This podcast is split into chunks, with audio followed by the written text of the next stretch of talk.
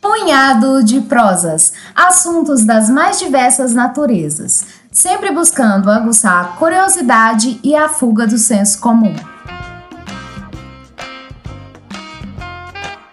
Olá a todos, eu sou o João Paulo, este aqui é o Punhado de Prosas, o podcast de três amigos que apreciam a prosa livre e democrática. Na coluna de hoje, falarei um pouco sobre a Guerra da Síria, que neste ano completou inacreditáveis 10 anos e, ao que parece, ainda deve durar alguns outros anos. Essa guerra é, sem dúvida alguma, o principal conflito da última década. Ela foi iniciada no contexto da Primavera Árabe, quando manifestantes contrários a diversos governos ditatoriais no norte da África e no Oriente Médio fizeram grandes manifestações na tentativa de depor os tiranos que lhes governavam.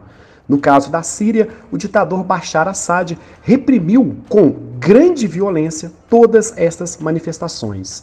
Num primeiro momento, as manifestações eram pacíficas e não havia o uso de armas. Num segundo momento, os que eram manifestantes pegam em armas e passam a ser denominados de rebeldes e passam a fazer um enfrentamento direto às forças armadas de Assad. O que começou apenas como um conflito interno rapidamente evoluiu para aquilo que muitos têm denominado de uma mini guerra mundial, ou seja, um conflito no qual as potências regionais, como o Irã e a Arábia Saudita, e as potências globais, como os Estados Unidos e a Rússia, se fizeram presentes de forma direta ou indireta.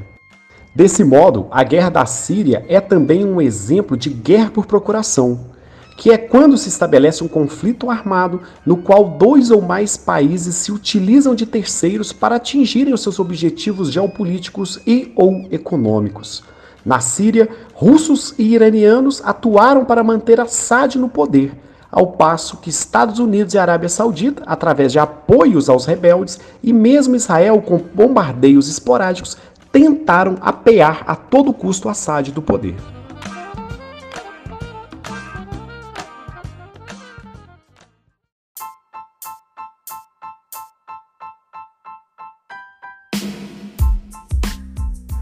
Se não bastasse essa complexa e ramificada composição de forças, a Guerra da Síria foi também palco de atuação dos dois principais grupos jihadistas do mundo, a Al-Qaeda e o Estado Islâmico, que chegaram a dominar extensas porções territoriais, sobretudo no leste da Síria.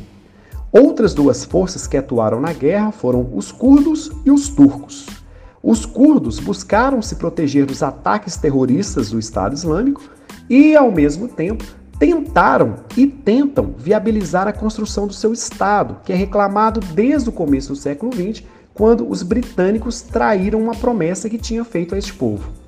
À medida que os curdos, que até recentemente contavam com o apoio dos Estados Unidos, ganhavam terreno, se, se fortaleciam, os turcos ficaram temerosos. Temerosos de quê? De uma eventual criação do Estado do Kurdistão, o Estado dos curdos. E dessa maneira, os turcos entraram na guerra, com o intuito principal de enfraquecer os curdos. Como se percebe, a guerra da Síria teve e tem várias camadas. Em alguns momentos, tivemos oito atores atuando diretamente neste conflito, seja de forma isolada, isto é, com interesses próprios, ou através de alianças que evoluíram de uma maneira dinâmica e instável. A guerra da Síria ainda não acabou. No momento, ao menos seis grupos têm controle de alguma porção territorial do país, incluindo o Estado Islâmico e outros grupos jihadistas. Todavia, esses grupos extremistas hoje possuem um controle territorial muito menor do que tiveram lá no auge do poder em 2015 quando eles chegaram a dominar grandes extensões do país. Apesar dessa fragmentação territorial, o conflito no momento está congelado, ou seja, não temos grandes conflitos ativos entre os atores envolvidos. Ao que parece, nenhum destes atores possui condição militar, econômica ou geopolítica para terminar o conflito de modo a atender plenamente às suas pretensões. Logo, montam posições de defesa que lhes garantam a posse do território já conquistado. Vale a pena ainda notar que Assad dificilmente deixará o poder. Haja vista que desde 2015, quando os russos passaram a apoiá-lo de forma contundente, os russos interessados em manter a sua influência no país e uma base militar, lembrando aqui que a, a Síria ela está no fundo, né, no extremo leste do Oceano Pacífico, portanto, se você tem um aliado ali na Síria, você de certa maneira está no quintal da Europa. Se por um lado a Europa avança em direção às fronteiras russas através do apoio conquistado junto à Ucrânia, os russos dão um troco e garantem o seu poder na Síria e dessa maneira geram um certo contrapeso ao, ao aumento do poder da União Europeia e mesmo da OTAN no leste europeu. Os russos entraram nessa guerra decididos a manter o Assad no poder, conseguiram e hoje o Assad controla a ampla maioria dos territórios sírios. Não consegue liquidar a guerra, não consegue ganhar a guerra, mas se compararmos hoje com o Assad poderoso, com 2015, quando parecia nas cordas, certamente Assad virou o jogo de forma surpreendente nos últimos anos.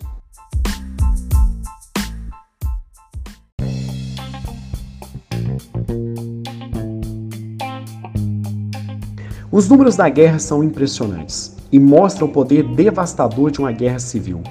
Olhar para estes números e ainda perceber que algumas pessoas advogam aqui no Brasil a favor de uma guerra civil como uma possível solução para os nossos problemas é algo incompreensível.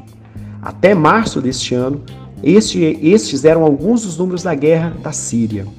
Oficialmente, 387 mil mortos, em sua maioria civis. Muitos ainda amputados. Estima-se que 87 mil sírios perderam pelo menos um membro do corpo. Outras 205 mil pessoas são tidas como desaparecidas e possivelmente mortas. Assim, a guerra da Síria já matou algo em torno de 593 mil pessoas, um número alarmante, assustador. Mas aqui é impossível não traçar um paralelo com a Covid no Brasil muito provável, infelizmente, em mais alguns meses teremos mais mortos de Covid no Brasil do que em 10 anos de guerra civil na Síria. Ainda sobre a guerra, outra contagem impactante é aquela que se refere ao número de pessoas que foram obrigadas a sair de suas casas. 12,2 milhões de sírios realizaram um êxodo, ou seja, saíram de suas casas.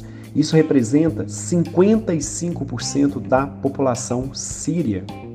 6,7 milhões de sírios migraram dentro do próprio país, abandonaram suas casas em cidades devastadas pela guerra e foram para a casa de amigos, parentes ou para algum campo de refugiado em algum lugar onde a guerra não chegou de forma tão violenta. Além desses 6,7 que deslocaram internamente, nós temos 5 milhões e meio de sírios que se exilaram, que deixaram o país e foram migrar, né? Migraram, foram morar em outros países. Desses 5,5 milhões, a maior parte, ao contrário se pensa normalmente aqui no Brasil, não foram para a Europa. A Europa recebeu em torno de 1 milhão de sírios. Só a Alemanha, 674 mil, depois a Suécia recebeu 127 mil. Vários outros países receberam na casa de 40, 50, 60 mil é, refugiados sírios. Todavia, esses números europeus são muito inferiores aos números dos países vizinhos à Síria. Isso porque os sírios que chegaram à Europa eram de classe média alta ou os ricos, que podiam arcar com o custo alto de uma viagem de fuga do país. A maior parte dos sírios migraram mesmo para países vizinhos. Dentre eles, o destaque é a Turquia. Sozinho, a Turquia recebeu 3 milhões e 600 mil refugiados sírios. O Líbano recebeu mais de 865 mil, a Jordânia mais de 664 mil, o Iraque mais de 243 mil e o Egito mais de 130 mil refugiados sírios. A maior parte dessas pessoas vivem em campos de refugiados em condições precárias de trabalho, educação para os filhos e saúde, especialmente em tempos de pandemia. Aproveito aqui para fazer um convite a todos que me ouvem para acessarem o site da Acnur, A-C-N-U-R. A Acnur é o braço da ONU para o cuidado com os refugiados de guerra.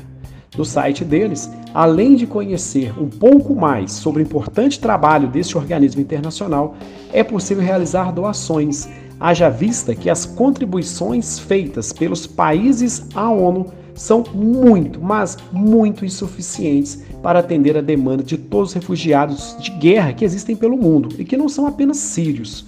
Além dos refugiados de guerra, existem aqueles que são vítimas de perseguições políticas, étnicas, religiosas, enfim, todas as formas de violência que são tão comuns por este mundão afora.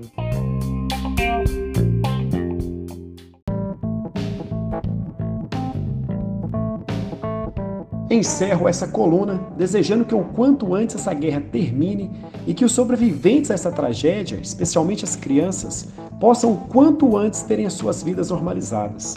Espero ainda que estes terríveis exemplos vindos da Síria também nos sirvam de alerta sobre a importância da política e da democracia em nossa sociedade. Pois quando a instância da política se esgota, passam a existir apenas as possibilidades das ditaduras e das guerras. E como, e como podemos ver bem aqui no caso da Síria, estas não são e nunca serão boas soluções. Mais uma vez aproveito para lembrar a todos que estamos no YouTube, Instagram e em todos os tocadores de podcast. Abraço fraterno a todos e até a próxima semana, quando Alberto Malta estará por aqui. Fiquem bem e se cuidem, vivemos tempos perigosos. Abraços!